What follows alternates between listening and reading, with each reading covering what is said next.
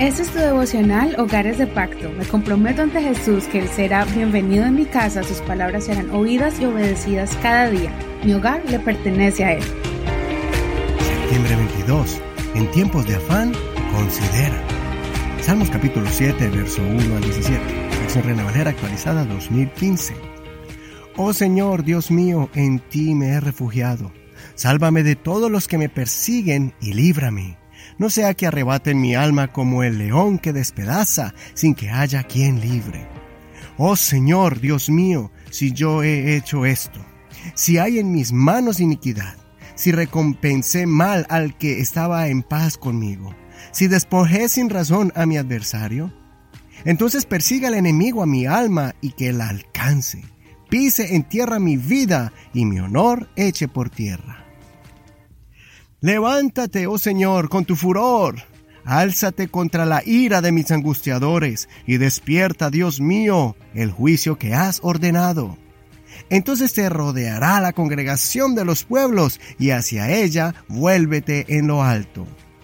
Y el Señor juzgará a los pueblos. Júzgame, oh Señor, de acuerdo con mi justicia y mi integridad. Acábese ya la maldad de los impíos y establece al justo pues el Dios justo pone a prueba los corazones y las conciencias. Mi escudo está en Dios, quien salva a los de recto corazón.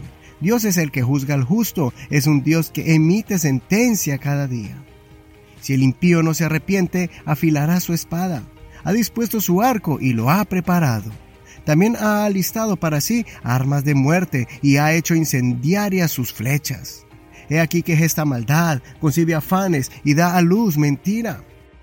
Cava un pozo y lo ahonda, pero en la fosa que hace caerá.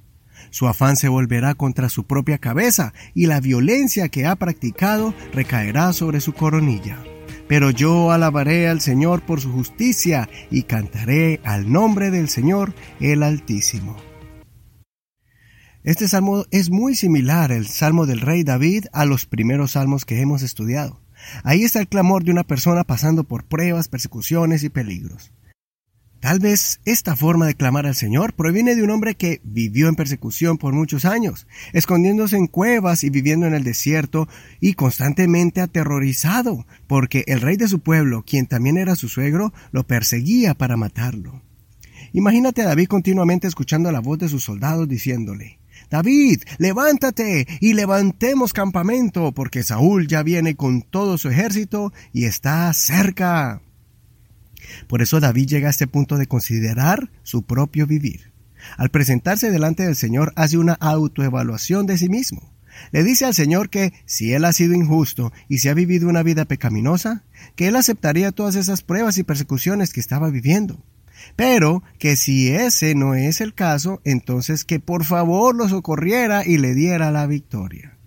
David sabía muy bien sobre la ley de las consecuencias. Él sabía que si había hecho daño a su amigo o a sus aliados sin razón, o si había castigado al enemigo sin razón, entonces él es merecedor de todas sus penas. Reflexionemos sobre nuestras vidas, si posiblemente estamos sufriendo porque estamos pasando una prueba o porque estamos sufriendo las consecuencias de nuestras malas acciones. Es muy posible que nosotros hayamos sido injustos con alguien sin darnos cuenta, o siendo conscientes de ello, actuando con altivez y arrogancia. Pero las pruebas nos sirven para reflexionar si le hicimos daño a alguien con nuestras palabras, calumniando, hablando mal de alguien, guardando rencor, dejando que la envidia perturbe nuestra alma, o no ayudamos a alguien en necesidad a pesar de que podríamos hacerlo.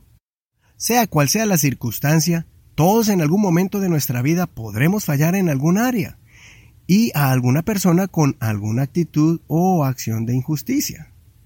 Es importante recapacitar a tiempo, enmendar la situación, pedir perdón, retribuir el daño pagado por la pérdida que causamos a alguien y cambiar nuestra forma de actuar, pensar y vivir.